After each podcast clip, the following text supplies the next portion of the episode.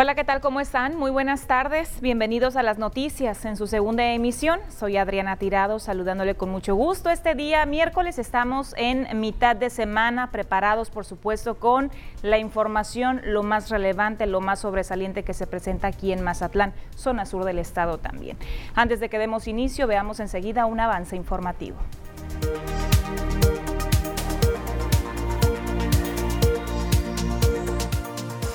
Alcalde de Mazatlán convoca a una asamblea popular sobre la situación que guarda el ayuntamiento.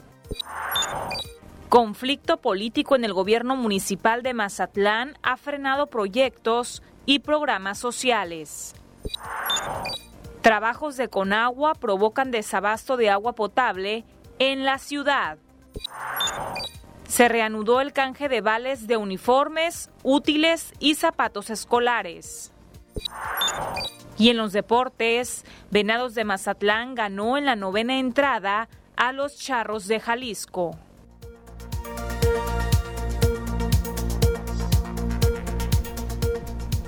Comenzamos con la información de este miércoles 17 de noviembre y precisamente ese día miércoles el alcalde de Mazatlán, Luis Guillermo Benítez Torres, realizó un evento donde eh, inauguró distintas obras y durante este evento, como parte de su discurso, habló precisamente sobre este tema relacionado a las obras, pero también tocó el tema de los desacuerdos políticos que prevalecen actualmente en el municipio de Mazatlán.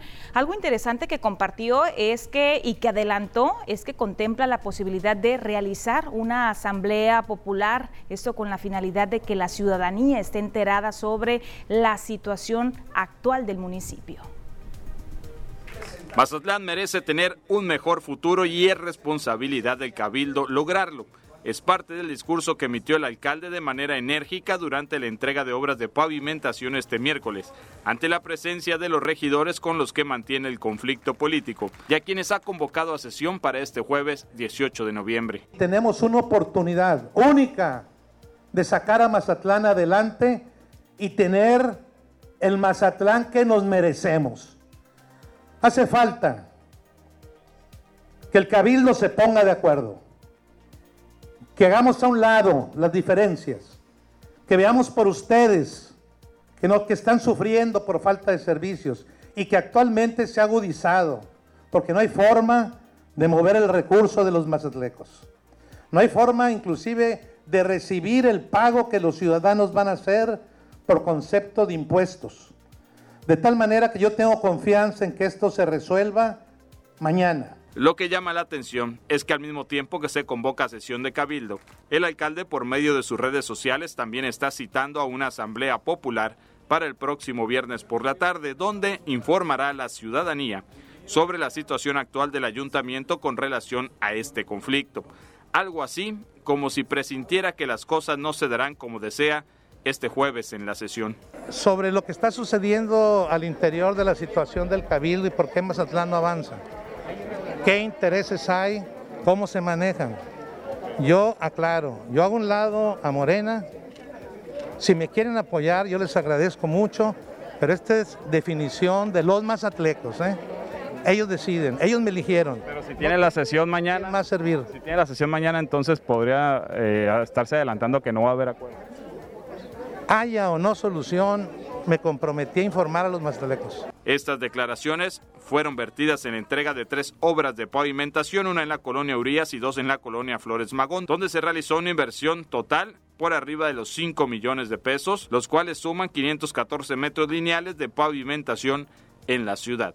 Con imágenes y edición de Pedro Velarde, informa para las noticias TVP Omar Lizárraga. Y mientras tanto también hay una reacción de parte de la síndico procuradora Claudia Magdalena Cárdenas Díaz. Afirma que el alcalde de Mazatlán está actuando con base a la legalidad, esto con base también a los criterios que prevalecen en su oficina y a los criterios jurídicos sobre todo. Y de llegar a tenerse alguna sanción, alguna especie de sanción para los regidores eh, del cabildo, quienes están involucrados por supuesto en esta temática, serán las autoridades competentes quienes quienes se encargarán precisamente de esta posible sanción.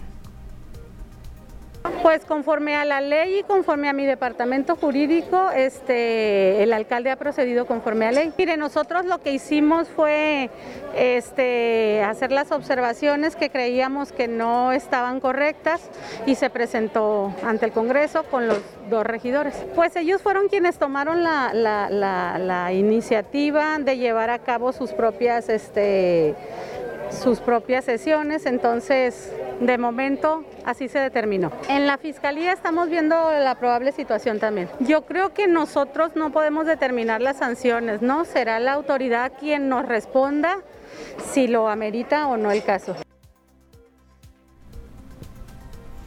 Y en otros asuntos, la Secretaría de la Defensa Nacional, a través de la novena zona militar aquí en Mazatlán, está haciendo un exhorto, un llamado a todos los jóvenes que están eh, próximamente eh, atendiendo el tema de los trámites de la cartilla del Servicio Militar Nacional. Se les está dando a conocer que a partir de diciembre se estarán entregando las cartillas del personal del Servicio Militar Nacional, clase 2002, y remisos a las instalaciones del octavo Batallón de Infantería. Repito esto aquí en Mazatlán.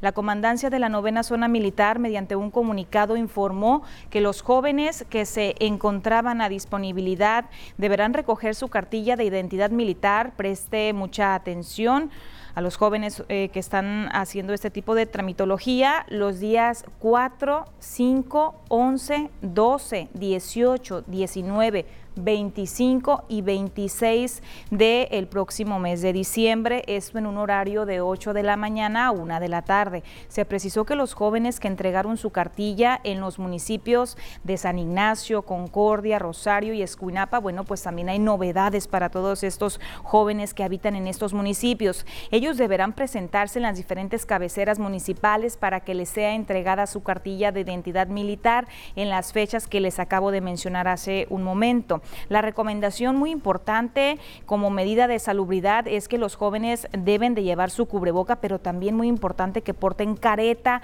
que tomen la sana distancia, eso durante la entrega de las respectivas cartillas. Con esta información nos vamos a ir a la primera pausa comercial, invitándole para que siga con nosotros al regreso más noticias.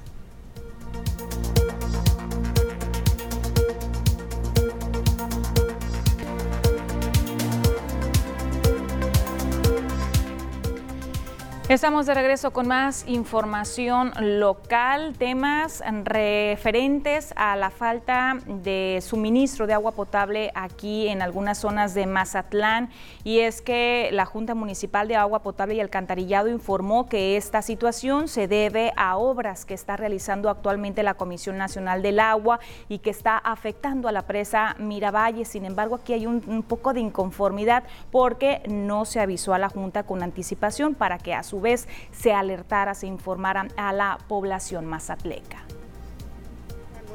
Con una actitud notoriamente molesta, el gerente de Jumapam, Luis Gerardo Núñez Gutiérrez, reafirma su inconformidad ante Conagua por no avisar, por lo menos con una semana de anticipación, sobre la obra de restauración del canal que lleva agua hacia la presa de los Horcones, trabajos que iniciaron el pasado martes y que según estimaciones de la Comisión Nacional del Agua estarían culminados para este 18 de noviembre, fecha que espera se respete, ya que sí afectó el suministro del vital líquido en la presa Miravalles. Con agua no emitió un comunicado, jamás. Cerraron desde un día antes los canales.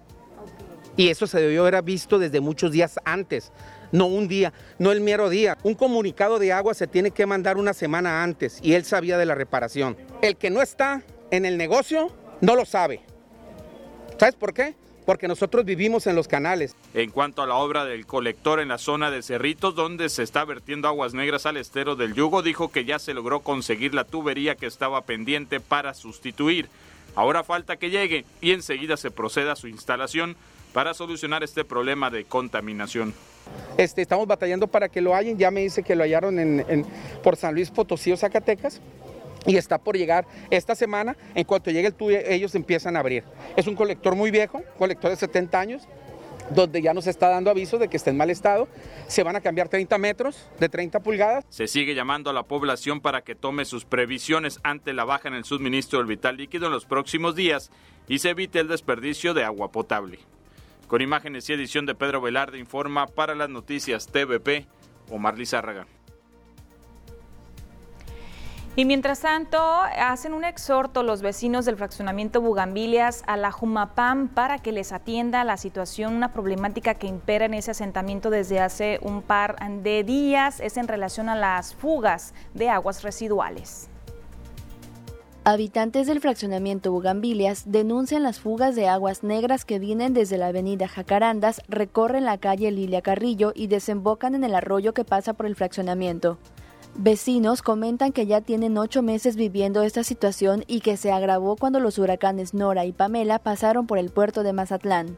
La preocupación de los habitantes del fraccionamiento ha sido manifestada en constantes ocasiones a autoridades municipales, ya que este problema se ha convertido en un foco de infección para quienes viven en la zona, pues comentan que se han llegado a presentar casos de gripe y dengue además de que a cierta hora del día los olores son insoportables ya que las aguas negras han logrado invadir los hogares de quienes viven en estas calles. Con imágenes y edición de Gustavo García informó para las noticias TVP Lisania Hernández. Y mientras tanto se dio a conocer que algunos proyectos sociales y obras de infraestructura hidráulica, sobre todo, pues prácticamente por el momento están eh, detenidos de acuerdo a la información que eh, comparte el propio Ayuntamiento de Mazatlán a través del área de bienestar social. Los proyectos de programas sociales algunas obras eh, como el que se está realizando en el fraccionamiento La Joya, el colector de la zona de Cerritos, donde se registra el vertimiento de aguas negras en el estero del Yugo y algunas otras más que están detenidas. Esto eh, debido al conflicto político que existe en el ayuntamiento. Es el director de Bienestar Social, Tonatiu Guerra Martínez, quien dijo que el nombramiento de los funcionarios que están pendientes, como ya sabemos, el secretario del ayuntamiento, el tesorero y oficial mayor, es parte fundamental para destrabar las obras y los apoyos en beneficio de la ciudadanía. El funcionario lanza un atento llamado al cuerpo de regidores. Escuchemos. No tenemos ahorita este, disponibilidad de recursos bueno, para activar los programas. Viendo lo de los programas peso a este, de paripaso con el Estado. Y nosotros tenemos que definir qué recursos va a haber en disponibilidad. La obra del yugo. La obra del yugo, ahorita no podemos radicar recursos porque no tenemos convenio con la Jumapan 2021-2024 para la aplicación de recursos. No tenemos convenio con la Jumapan, no tenemos convenio. Venció el día 31 de octubre. Necesitamos un nuevo convenio. ¿Cómo lo firmamos? Si no tenemos autoridad de secretario, no tenemos tesorero y tampoco tenemos este, definido la posición de gerente general de la Jumapan. Entonces todo eso se empieza a acumular. Le digo, por eso pues yo llamo a los regidores a que nos pongamos de acuerdo, saquemos adelante esto, porque es necesario empezar a implementar los programas de apoyo. Y sin alumbrado público y también con abundante basura, así se encuentra una zona del fraccionamiento Bugambilias aquí en Mazatlán. Los vecinos han reportado ya en múltiples ocasiones esta problemática por la que atraviesan, sin embargo, hasta el momento no se ha logrado tener una respuesta a esta situación. Bolsas de desechos orgánicos e inorgánicos obstruyen las calles, causando incomodidad en el tránsito y también en la sanidad de sus habitantes.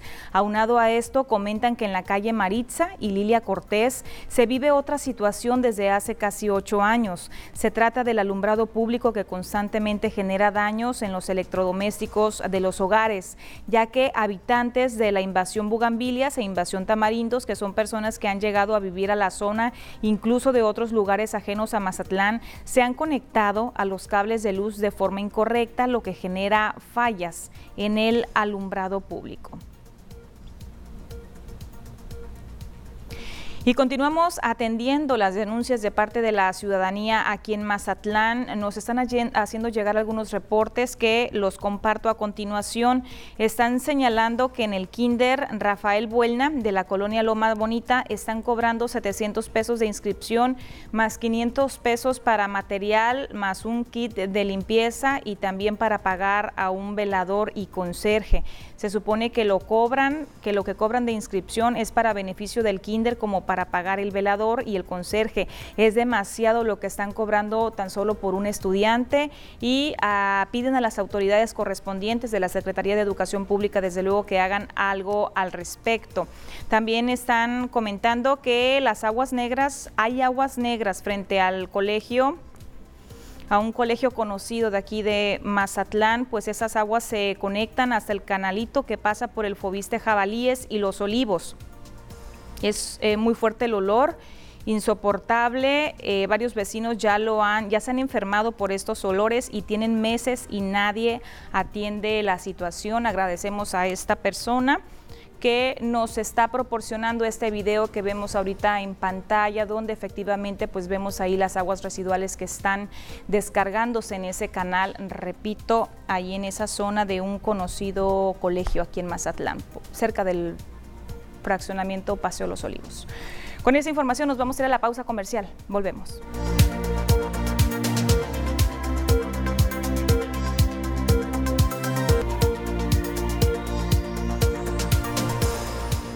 Le tenemos preparada enseguida la cápsula con el pronóstico del estado del tiempo.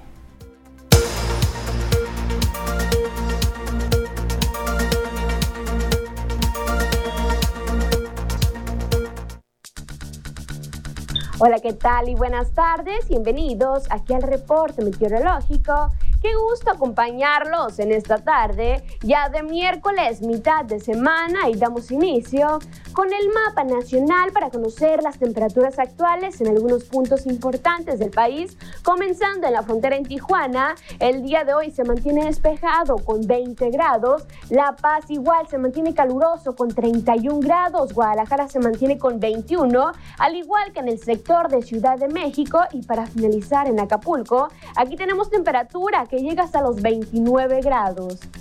Pasamos a conocer las temperaturas actuales en nuestro estado, en Sinaloa y qué tenemos para el resto de la semana, comenzando en el puerto de Mazatlán. Actualmente se mantiene con 29 grados y tenemos máximas calurosas que van a llegar hasta los 30 grados. Ya en el sector de la capital en Culiacán actualmente se mantiene con 33 grados. Igual para este sector tenemos máximas calurosas que van a variar entre los 33 hasta llegar a los 35 grados. En el sector de Guamuchil, el día de hoy se mantiene despejado, al igual que los próximos días. Tenemos máximas que van a llegar hasta los 34 grados y las mínimas que van a variar entre los 12 y los 16 grados. En el sector de Guasave, el día de hoy se mantiene con 32 grados. Igual los próximos días se prevé condición de cielo despejada, las máximas que van a variar entre los 32 y los 33 grados para Guasave. En el sector de los mochis, igual tenemos un fin de semana despejado con máximas que van a llegar hasta los 32 grados para el día de mañana. Respecto a la fase lunar, mantenemos aún en cuarto creciente. La salida de la luna a las 16 horas con 31 minutos, la puesta de la luna a las 5 horas con 49 minutos, la salida del sol a las 6 de la mañana con 27 minutos. Y para finalizar la puesta del sol a las 17 horas con 22 minutos. Antes de finalizar, yo les quiero compartir la siguiente información porque les cuento que esta madrugada del 17 y 18 de noviembre podremos disfrutar de una bella lluvia de estrellas iónidas, la cual podremos apreciar en el cielo durante las 4 y 6 de la mañana. Por lo tanto, vale la pena madrugar para este bello espectáculo. Hasta aquí el reporte meteorológico. Espero que tengan una excelente tarde.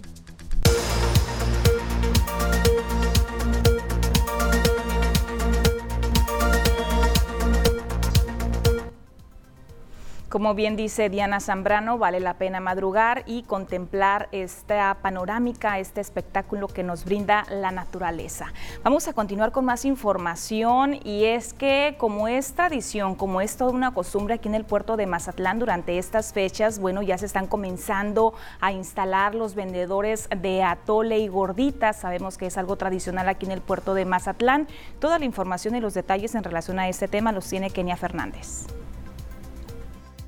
El dulce sabor de las gorditas de maíz y el atole ya llegó a Mazatlán. Previo a la temporada invernal, este tradicional antojito se vende en las principales avenidas de la ciudad, como lo es la Gutiérrez Nájera, donde por más de 30 años han comercializado este producto.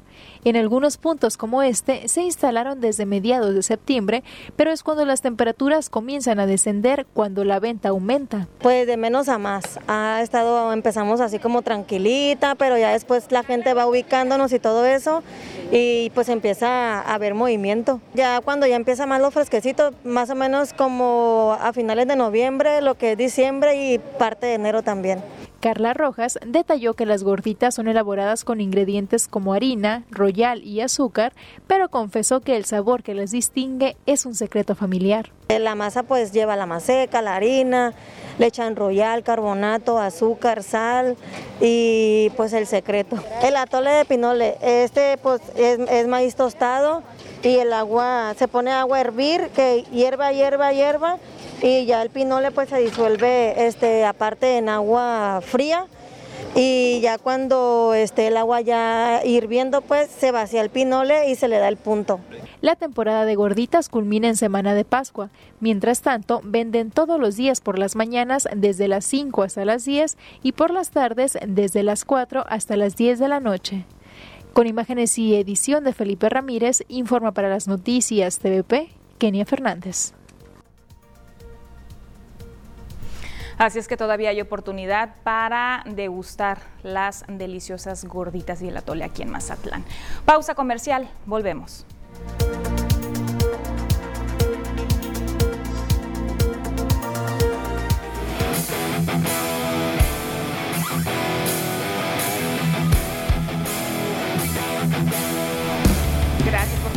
Nosotros en las noticias. Vamos a seguir con la información del mundo de los deportes y Ernesto Vázquez está más que preparado con bastantes detalles, bastante información. Ernesto, muy buenas tardes. Compañera, muy buenas tardes. Ya listos con lo mejor de los deportes. Comenzamos, adelante. Muchas gracias y vamos a arrancar con los Venados de Mazatlán. El día de ayer, bueno, casi hoy, ¿no? El equipo de los Venados consiguieron la victoria otra vez en la novena entrada otra vez Ricky Álvarez y otra vez logran sacar la victoria el conjunto de Eddie Díaz. ¿Qué partido se vivió el día de ayer en el Teodoro Mariscal? 2 a 0 lo ganaban los charros desde la primera entrada. Después vendría la serpentina de Mazatlán para cerrarle la puerta a la ofensiva del conjunto de Jalisco. Que vaya que bate este equipo, ¿eh?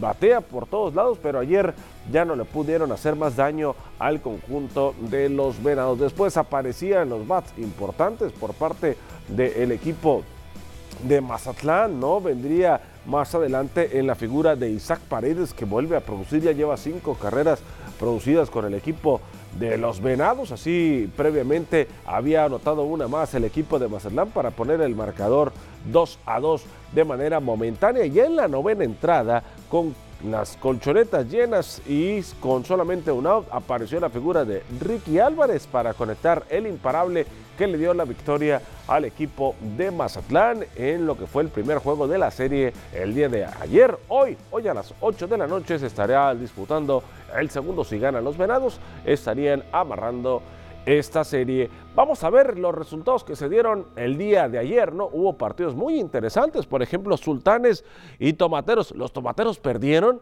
pero fueron dos entradas las que se disputaron en la casa de los Tomateros de Culiacán. Fue hasta esa doceava entrada donde los Sultanes consiguieron la victoria, seis carreras a cinco. Los naranjeros de Hermosillo con gran picheo de Elian Leiva en la loma de los disparos consiguieron la victoria 1 por 0 ante los Yaquis de Ciudad Obregón. Mientras tanto, los cañeros de los Mochis no pudieron ante los algodoneros de Guasave. 3 a 1 terminó el resultado allá en la casa del equipo, en el Carranza Limón, la casa del equipo de los algodoneros. La victoria de los Venados de Mazatlán y los Caballeros Águilas de Mexicali le propinan otra derrota a los Mayos de Navojoa 4 por 2 allá en la frontera de Mexicali. El resultado a favor del equipo de los Caballeros Águilas. Esos fueron los resultados que se dieron ayer en la Liga Mexicana del Pacífico. Y seguimos con más información precisamente de Venados de Mazatlán, ¿no? Porque el Banco de Alimentos y Venados de Mazatlán anunciaron en conferencia de prensa su alianza de cara a la serie de béisbol que tendrá Venados ante Yaquis los días 23, 24 y 25 de noviembre con el objetivo de recaudar alimentos. Las personas que deseen ir al béisbol y además apoyar a la causa pueden ser en cualquier con estos siguientes alimentos, donando 2 kilos de arroz o frijol o también llevando 2 litros de leche, con el donativo de cualquiera de estos tres alimentos te llevas un boleto para asistir a uno de los tres juegos entre Venados y Yaquis en la zona oro del estadio. ¿eh? Va a ser en la zona oro allí del Teodoro Mariscal. Otra de las dinámicas que se están realizando es que a la hora de llevar tus alimentos a los diferentes puntos de acopio te regalan un boleto para participar en la rifa de dos pelotas autografiadas por los jugadores de los Venados de Mazatlán los centros de canje para llevar tus alimentos y recibir tu boleto para el estadio son Venados Market de Plaza Calle y El Toreo, además del Banco de Alimentos. Los días del juego también se habrá centro de acopio a las afueras del Teodoro Mariscal. La meta es recaudar mil kilos de arroz o frijol o mil litros de leche. Lo que se reúna servirá para formar las despensas, las cuales se entregan a las familias de escasos recursos. Vamos a escuchar a Paul Luque, director de marketing de Venados de Mazatlán, y Rafael Domínguez, presidente del Banco de Alimentos.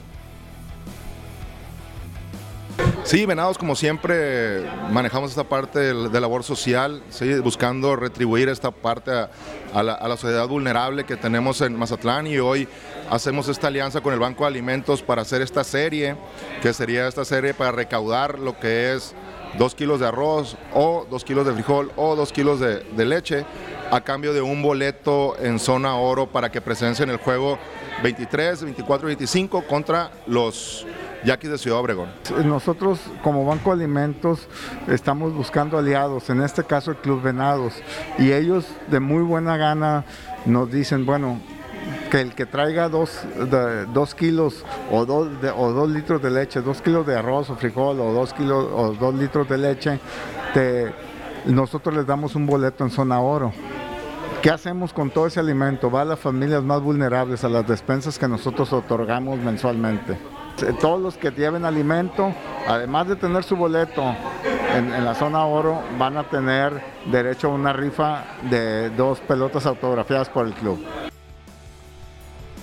Vámonos con más información de lo que pasó ayer en Canadá, en Edmonton, donde el equipo de la selección mexicana, menos 6 grados, con una sensación térmica de menos 16, fue y se metió a la casa del conjunto canadiense para encarar su partido del octagonal dentro que se está llevando a cabo en la CONCACAF para ir a Qatar 2022. Y México México pierde, México vuelve a bajar de posición en su clasificación, es tercer lugar ahora el equipo mexicano, 2 a 1 pierde ante el conjunto canadiense con par de anotaciones de Larín al minuto 45 más 2 del primer tiempo y al 52 el HH. Héctor Herrera al 90 de cabezazo descontaba, pero ya no le alcanzaba el equipo mexicano. ¿Qué peligra México con esta derrota? Canadá es primer lugar. De ahí le sigue la selección de los Estados Unidos, es segundo lugar y posteriormente viene el equipo mexicano en tercero con 14 puntos y Panamá es cuarto también con 14 puntos y en la cuarta posición vas al repechaje, ya no vas directo al mundial, así que ahorita México le tiene que pisar al acelerador, si no puede caer al cuarto lugar, incluso ir al repechaje, incluso no ir eh, a la Copa del Mundo. Estados Unidos y Canadá por encima de la selección mexicana en este octagonal. Vámonos con más porque hay noticias referentes a Saúl El Canelo Álvarez. Porque vía su entrenador Eddie Reynoso pidió al Consejo Mundial de Boxeo la posibilidad de contender por el título de los pesos crucero que ostenta el congoleño, el africano Macabu solicita y solicitud que fue aceptada por parte del CMB. Saúl El Canelo Álvarez pelea en peso supermediano en las 168 libras y en el peso crucero estamos hablando de una categoría dos veces arriba. arriba de las 168 está la 175 y después viene el peso crucero, ¿no? Vamos a ver si el mexicano, por su parte, el CMB ha autorizado la pelea por otro lado, Macabu tiene 34 años con récord de 30 peleas ganadas, de las cuales a 30 peleas disputadas, de las cuales ha ganado 28 y 25 de ellas por la vía del knockout. Solamente cuenta con par de derrotas. El rival del Canelo estaría programado para el mes de junio julio del año 2022, pero ya en la categoría crucero. Ahí está parte de la información deportiva. Lo más relevante que tenemos en este espacio de las noticias se lo llevamos hasta su hogar. Adriana Tirado, los deportes. La sensación térmica que compartías donde estuvo la selección mexicana y en Canadá, increíble. Menos 16 grados y alrededor del campo había nieve, ¿no? Me gustaría decir como una especie de justificación que esto interfirió en el desempeño, en el resultado, pero sabemos que no es así porque ha venido perdiendo la selección mexicana. Y Canadá le ha jugado muy bien a México en los últimos enfrentamientos, era cuestión de tiempo para que se diera un resultado así. Y traemos también el antecedente del enfrentamiento entre México y Estados Unidos, donde también perdió. Donde también, o sea, México le sigue fallando y, quizá la portería es otro de los de la zona donde ya se tenga que cambiar. ¿eh? Pues ahí está la observación. Muchísimas gracias, Ernesto Vázquez por compartirnos la información, lo más relevante del mundo deportivo. Nosotros vamos a continuar con mensajes comerciales.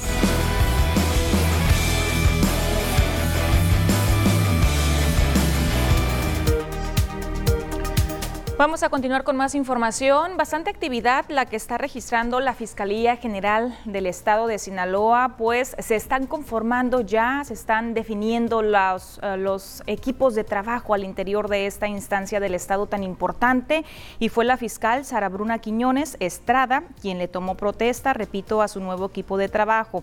Entre estos destaca la ratificación de Damaso Castro Saavedra como vicefiscal general, quien fue aspirante a ocupar el cargo de fiscal y estuvo en la terna final. Además, como vicefiscal Zona Centro, nombró a Claudia Zulema Sánchez Condo, que fue la otra aspirante que estuvo en la terna que buscaba ocupar el cargo de fiscal general. Como vicefiscal en la zona sur fue designado Jesús Arnoldo Serrano Castelo, mientras que en la vicefiscalía zona norte fue nombrado Leonel Alfredo Valenzuela Gastelum. La fiscalía especializada en el combate a la corrupción fue nombrada eh, en esa área fue nombrada Nereida Avilés Aceves y en la Fiscalía Especializada en Desaparición Forzada estará al frente José Luis Leiva Rochín. La fiscal Sara Bruna también mencionó que en la dirección de la Policía de Investigación por lo pronto no habrá cambios. Ahí permanecerá Marco Antonio Almanza Avilés. Y seguimos con información que está compartiendo el gobierno del estado, pero en esta ocasión a través de la Secretaría de Educación Pública en eh, Sinaloa, quien compartió oh, más detalles sobre el tema del canje de vales para uniformes y útiles, también calzado calzado escolar y zapatos deportivos, muy importante. Al respecto, la titular de la CEPIC, Graciela Domínguez Nava, dijo que quienes no realizaron el trámite podrán hacerlo a partir de este miércoles 17 de noviembre y hasta el próximo 4 de diciembre. Un total de 142.477 alumnos y alumnas de educación básica todavía no reciben estos beneficios. Domínguez Nava aclaró que del 17 de noviembre, repito, al 4 de diciembre se reanudará dará la atención a padres de familia beneficiarios de canje de recibo, mientras que del primero al 10 de diciembre se llevará a cabo la recepción, la revisión y la captura de recibos electrónicos. Del 6 al 17 de diciembre será la elaboración de solicitudes de pago para cerrar el programa antes del cierre del año en curso. 526.400 Corrijo, 526.242 estudiantes han sido beneficiarios con 765.461 uniformes y 277.520 paquetes de útiles escolares. En la etapa comprendida del 17 de agosto al 1 de octubre de este año. Todavía faltan por canjear 24.369 estudiantes de preescolar. En primaria, ¿cómo estamos en primaria? Faltan 74.824 niños y de secundaria 43.584 estudiantes, dando un total de 142.477 estudiantes que no canjearon uno o, dos de los beneficios. Se adquirieron 100.000 pares de calzado para el proceso de canje 2020-2021, quedando un excedente de 8.000 970 pares y dado que no alcanza para dotar a la totalidad de la matrícula de preescolar, se sugirió entregarlo a niños de trabajadores migrantes cuya matrícula es cercana a los 3.000 estudiantes, pero se espera que sigan llegando en los próximos meses hasta febrero, pues la matrícula que atiende CONAFE es de 5.899 estudiantes. Vamos a escuchar enseguida para ampliar más esta información. Dado los, las cifras que nos han presentado, eh, hemos considerado la importancia de que se reabra este periodo para poner al alcance de los padres de familia este beneficio. Y de acuerdo a las fechas que también tenemos antes del cierre fiscal, se hizo una revisión de cuáles serían las fechas propicias para que también eh, pueda tener acceso el padre de familia al canje, pero también podamos dar cumplimiento pues, con todos los procesos de pagos correspondientes antes del cierre del año. Es por eso que, que se están planteando esas fechas, del 17 de noviembre al 4 de diciembre. Y continuando con más temas de educación, la iniciativa ciudadana Mexicanos Primero habló sobre el presupuesto que se aprobó para el sector educativo en el estado de Sinaloa. Consideran que no es suficiente si lo comparamos con la cantidad de retos que tiene que enfrentar actualmente este sistema en el estado. Para Mexicanos Primero, la aprobación del presupuesto de egresos para el 2022 en materia educativa no es acorde a los retos que hoy enfrenta el sistema educativo nacional y está mal encausado, pues los incrementos se harán para becas, pero no en la recuperación de programas destinados a apoyar a las escuelas en el combate del rezago educativo. David Calderón, presidente de este organismo, dijo que hay desaparición de programas que podrían atender el rezago educativo que ha dejado la pandemia, principalmente en escuelas con graves necesidades. El regreso a clases nos muestra la urgencia de tomar medidas para remontar el desajuste emocional. En todas esas situaciones, pues en resumen, hay todavía una proporción en donde no es eh, seguro el regreso y hay otros lugares en donde las familias poco a poco han ido ganando confianza, como ven la operación de las escuelas, y probablemente en enero veamos ya un repunte en la asistencia. El robo a las escuelas reside en que aunque habrá un monto mayor para los edificios, el presupuesto aprobado significa un retroceso. Los recursos destinados para las escuelas de educación básica tendrán una reducción de 64.868 millones de pesos, además de los programas desaparecidos que afectan en promedio a 37.570 escuelas y 4.3 millones de niñas y niños, escuelas de tiempo completo, el Programa Nacional de Convivencia Escolar, el Programa para la Atención a la Diversidad de la Educación Indígena, el Programa Atención Educativa de la Población Escolar Migrante y el Programa de Desarrollo de Aprendizajes Significativos de Educación Básica. El déficit que tenemos eh, en este, eh, con esta idea de, espacio presupuestal que tenemos que conservar para hacer eh, efectivo la progresividad del derecho nos plantea que para el caso de educación básica de los fondos que deben ir a las escuelas, sí, se deben incrementar en, aproximadamente seis mil, más de 6 mil millones de pesos para cubrir por lo menos las necesidades que estaban siendo satisfechas. En nuestra propuesta, que es una propuesta técnica muy detallada que podemos mandar y que entregamos en mano a los legisladores, eh, ahí nosotros propusimos 3.381 millones de pesos Mexicanos Primero tiene cuatro exigencias, que las reglas de operación para LEEN y el programa de expansión de la educación inicial incluyan focalización, aseguren transparencia y eviten la captura de control clientelar, que se atiendan las resoluciones judiciales que mandan destinar al menos 5 mil millones de pesos de LEEN para los componentes de alimentación y jornada ampliada, asegurar agua en cada escuela, cubrebocas, jabón y sanitizantes, que en el manejo de los fondos para personal educativo se acabe con la opacidad y arbitrariedad de las plazas para que se pueda pagar a los tutores, maestros de inglés y docentes que han ganado promociones lo que legítimamente les corresponde y les han negado. Informan para las noticias TVP, edición de Margot Durán, reporta Lupita Camacho. Tenemos un corte comercial, regresamos.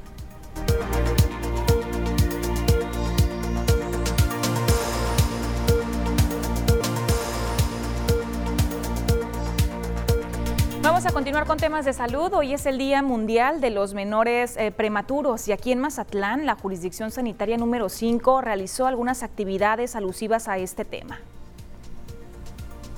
Con el fin de destacar la importancia del control prenatal de calidad y oportuna para disminuir el riesgo del nacimiento prematuro, la Secretaría de Salud, a través de la jurisdicción sanitaria número 5, realiza acciones de sensibilización en salas de espera de los centros de salud, así como en áreas de neonatología de los hospitales, informó el encargado Andrés Sidarta Indú Pérez.